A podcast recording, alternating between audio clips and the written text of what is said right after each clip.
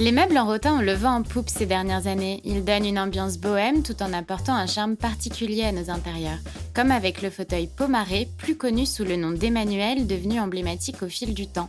Venu d'abord de Tahiti, c'est au cinéma qu'on l'a véritablement découvert dans le film Emmanuel en 1974. Vous savez, ce grand fauteuil aux formes arrondies et à la structure imposante. Victime de son succès, il est désormais difficile d'en trouver des vrais.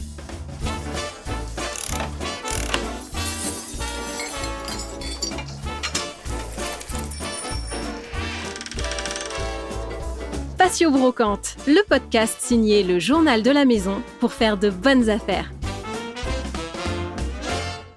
Bonjour Caroline. Bonjour. Selon vous, qu'est-ce qui plaît aux gens dans ce fauteuil euh, Emmanuel? Alors c'est euh, c'est assez étonnant parce que en effet, ça fait quelques années que tout d'un coup, euh, ce fauteuil a le vent en poupe. Alors ça va faire plusieurs années, une bonne dizaine d'années que le rotin est très en vogue dans la déco, et notamment tous les fauteuils vintage en rotin. Et euh, ce fauteuil, euh, qui est une fabrication rotin un peu particulière, hein, parce que c'est du, c'est une fabrication souvent provenance, euh, c'était fabriqué en Indonésie. C'était du peacock, donc c'est un rotin assez spécifique qui est sur des sections carrées. Enfin, c'est un peu particulier. Et puis la fibre est pas tout à fait la même que les fauteuils en rotin qu'on connaît habituellement. Et c'est surtout bah, parce qu'il a une forme euh, assez imposante et qu'il était assez sculptural et, et qu'il a toute une symbolique en fait. Mhm. Voilà, donc déjà une symbolique ultra érotique, disons-le, euh, avec le film d'Emmanuel. Et, euh, et, aussi parce qu'il est, il est assez emblématique de, de, des années 70 et qui a été une période très forte de, tendance du rotin. Il faut savoir que le rotin, en gros, ça revient à la mode, euh, c'est cyclique. Hein. Euh, tous les 30-40 ans, il y a une tendance autour du, rotin. C'est assez marrant de voir ça. Et donc, c'était très, très présent dans la déco des années 60-70, tout ce qui était rotin. Un peu bambou aussi. Et, là, je pense qu'il y a une tendance et puis une émergence en retour de ce fauteuil. Et il est également aussi très convoité parce qu'il est rare. Il est très imposant, très grand. Donc, c'est pas évident aussi d'avoir ça en déco chez soi il est rare parce que puisqu'il était très imposant, il était fragile, il se cassait aussi euh, facilement et que euh, il n'était pas, je pense toujours, il, il, était très marqué en termes de style aussi quand même. Euh, c'est assez particulier en termes de style, hein, tout le monde ne va pas forcément adhérer à ça et que du coup il est très vite passé de mode et qu'il a souvent été détruit, non conservé et voilà, c'est un peu les principes de la mode. au bout de 30 ans, on se rend compte qu'un article qui était ou euh, une tendance ou un, matériau qui était euh, euh, tout, devenu tout d'un coup très désuet et décrié, on a envie d'y revenir. Quoi. C'est le, cycle perpétuel des tendances de mode. Donc là, c'est clairement un, effet de mode.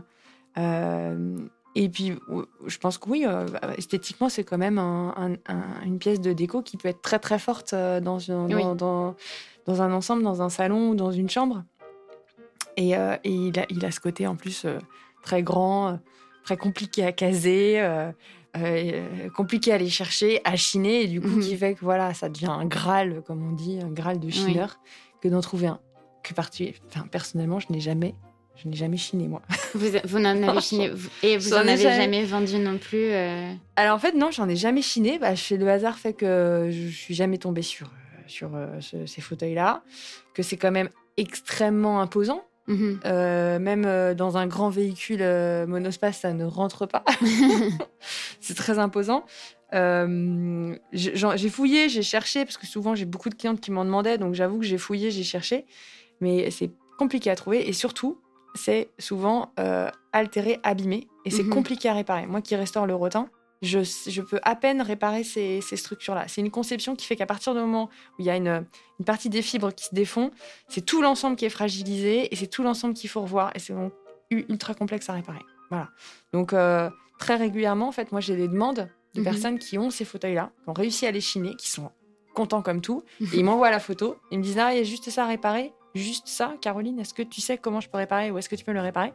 Et je leur dis bah Déjà, premièrement, je ne peux pas récupérer l'article, il est là au bout de la France, il est énorme, ça va être compliqué. Et en plus, malheureusement, c'est quasiment infaisable. Oui, c'est une technique bien particulière. quoi. Et, euh, et, des meubles en rotin, de manière euh, plus générale, vous en vendez beaucoup? Alors, le rotin, clairement, c'est un, oui, c'est un, un must-have de, déco vintage. C'est, et puis, c'est un, indémodable. Donc j'ai toujours eu de, j'ai toujours eu le rotin en, moi, en fil rouge dans mes, dans, dans, ce que je proposais, dans ce que je chinais, avec le bois courbé. J'ai un peu de passion, moi, c'est le bois courbé et le rotin et le canage aussi. Enfin voilà. Mhm. Euh, et, et, comme je le disais tout à l'heure, ouais, il y a tout un cycle de tendance autour du rotin. Ça revient à la mode euh, très très régulièrement. Et je me, moi, je me suis prise de passion pour, euh, pour le rotin. Et du coup, j'ai démarré à l'époque beaucoup avec, il y a quatre ans, avec tout ce qui était couffin et berceau en rotin. Et très souvent, c'est des pièces qui avaient été transmises sur plusieurs générations, qui avaient accueilli plusieurs bébés et qui souffraient, qui avaient des défauts et qu'il fallait réparer. Et je me suis excité un jour sur un magnifique euh, berceau. Il était super, un très beau modèle en rotin et il avait deux brins cassés. je me suis dit, c'est pas possible, il euh, faut que je trouve un moyen de réparer euh, ces deux brins. Et donc j'ai passé des nuits entières, je me rappelle, sur YouTube, sur partout. J'ai fouillé sur Google sur comment réparer le rotin. Et là, j'ai compris comment était fabriqué le rotin, comment était fait. Et je me suis dit, bah, allez, je tente, j'essaye. Et je vais réparer je me suis mise à fouiller sur euh, le bon coin comment trouver du rotin. Je voulais pas en acheter du neuf. Je suis un peu une obsédée de je chine tout, même, euh, même euh, mes matériaux. Et un jour, je suis tombée sur une annonce d'un monsieur qui revendait le stock de son père, qui était vannier. Et qui était, son père était décédé ou parti à la retraite, je sais plus. Et il revendait du stock. Et du coup, j'ai récupéré des gerbes de 3 mètres de rotin. Je me suis retrouvée avec ça dans mon garage. Mon chéri m'a pris pour une folle. Et euh, j'ai commencé à débiter des bouts de rotin, à les faire tremper dans de l'eau, aller, enfin voilà, et à réparer. Et puis au bout d'un moment, bah, j'ai, ça y est, maintenant je sais réparer le rotin. Oui, je, euh, je, maîtrise, euh, je maîtrise le matériau. d'ailleurs, vous avez créé la, clinique du rotin. Voilà, ouais, du coup, je dis, bah, je crée la clinique du rotin parce que j'accueillais des petits malades à la maison. Et du coup, tout le monde s'est mis à me dire, ah tiens, Caroline, bah tiens, prends ce fauteuil, tu vas me le réparer. Ou je me suis, à chaque fois que je partais chiner, en plus, c'était le kiff parce que j'étais la seule qui voulait bien acheter le fauteuil en rotin à qui il manquait des brins. Euh, et je les, je les chinais rien du tout. Je les chine rien du tout parce mm. que voilà, personne ne, sait quoi en faire. Et du coup, je les récupère et je m'amuse à les réparer. Et puis c'est un bonheur que de sauver, euh, de sauver des, des, trucs dont personne ne veut, que personne ne savait réparer. Ou alors réparer n'importe comment. Je récupère des trucs avec des réparations pas possibles, bricolés par le grand-père, euh, avec des bouts de colle et de ficelle. c'est assez drôle. Et voilà, du coup, j'ai créé la clinique du rotin. Euh, et, dans cette clinique, euh, enfin, je vois souvent sur, euh, sur Instagram, vous expliquez comment entretenir le rotin, etc. Est-ce que vous avez des petites astuces à nous donner Alors, le rotin, il est aussi. C'est pour ça qu'il est très, très chéri et qu'il est toujours présent aussi et qu'on le retrouve dans, dans chez nos grands-mères, qu'on le retrouve dans les greniers. C'est que c'est un matériau ultra solide. et contrairement au bois, il ne craint pas les euh, les vrillettes, euh, les bestioles. Il est imputrescible. Il a des qualités que même le bois n'a pas.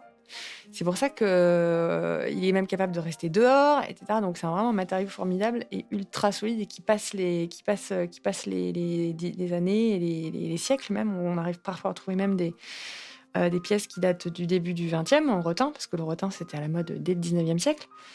Euh, alors c'est assez simple à entretenir. Déjà, euh, ça ne craint pas l'eau. Donc un fauteuil en rotin euh, qui a passé un peu de temps dehors ou qui est un peu grisé ou qui est un peu sale ou qui est crasseux, on peut le mettre dehors et l'arroser avec son, jet d'eau à grande eau et le brosser avec du savon de Marseille. Ça ne craint pas, ça craint pas l'eau. À partir du moment où on le sèche bien derrière, il n'y a pas de souci.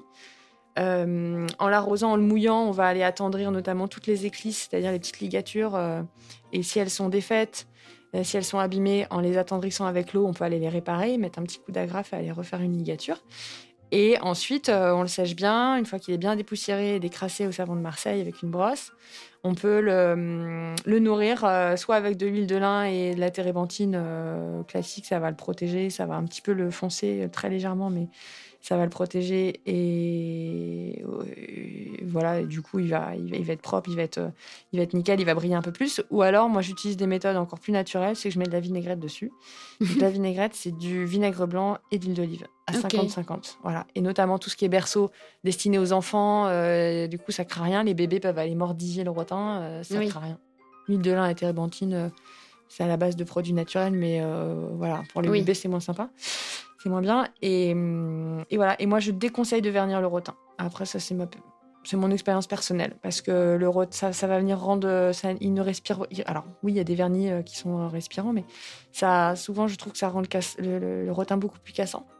Et du coup, il respire plus et il vit moins dans le temps. Sur le coup, on a l'impression que ça, ça, ça, voilà, ça le fait briller, que ça le protège et tout. Mais au final, les rotins les plus résistants, moi je le vois, ceux qui passent le plus le temps sont ceux qui, qui n'ont pas été vernis. Oui. Voilà. Puis ça leur donne aussi un peu plus de cachet un peu plus de ce côté sont plus vintage, plus naturel, voilà. Ouais, on aime bien. Alors que parfois on en voit qui ont été vernis, qui ont des grosses couches de vernis. Parfois en plus le vernis se dégrade, il va foncer, il va jaunir et il va rendre le rotin cassant. Et donc euh, et puis quand il s'enlève, euh, un, fauteuil en rotin, euh, quand il y a le vernis à moitié parti, c'est galère.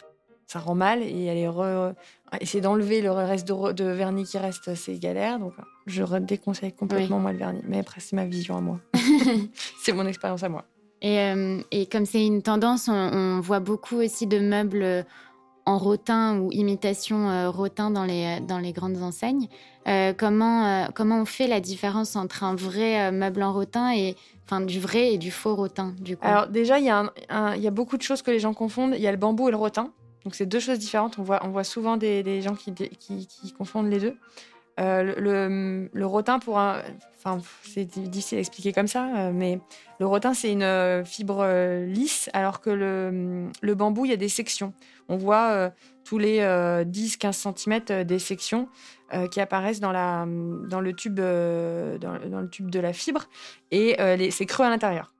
Et ensuite, le rotin, il n'y a pas de faux rotin ou il n'y a pas de rotin industriel, il y, a du, il y a surtout une chose qu'il faut savoir, et que c'est assez triste à raconter, mais c'est qu'aujourd'hui, la qualité du rotin de maintenant n'a rien à voir avec la qualité du rotin d'il y a 30, 40, 50 ans. Pour des raisons toutes simples, c'est que le rotin, ça pousse pas vraiment en France, ça pousse en Indonésie. Et qu'en Indonésie, on a euh, quasiment éradiqué tous les euh, palmiers qui produisaient les cannes de rotin pour aller faire du palmier à huile. Voilà, mm. l'huile de palme. Hein, c'est encore un, voilà, un, on, parle beaucoup de, des méfaits de, de, la surexploitation du palmier à huile, mais voilà. Ça a notamment tué pas mal d'exploitations de rotin, ou alors du coup, on fait pousser le rotin moins longtemps et on a des fibres aujourd'hui de rotin. Et ça, j'ai échangé avec des vanniers qui me le confirment. C'est que hum, les rotins d'aujourd'hui sont du coup plus fibreux, moins solides.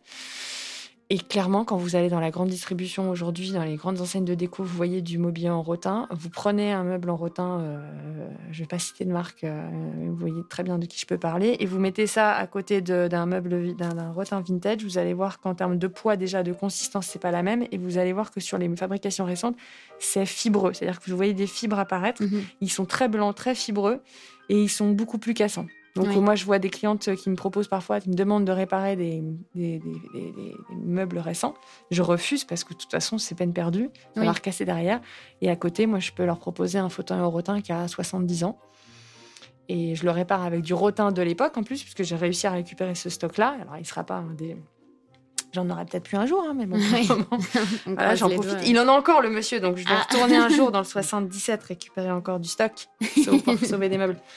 Euh, donc voilà, ouais. Donc tout ce qu'on trouve aujourd'hui, faut, faut pas acheter, faut fouiller, euh, faut fouiller chez les brocanteurs, euh, sur le bon coin. vaut mieux acheter un fauteuil en rotin un petit peu sale, un petit peu avec un brin cassé à un endroit, plutôt que d'aller acheter un fauteuil en rotin chez une maison de déco contemporaine, récente. Voilà.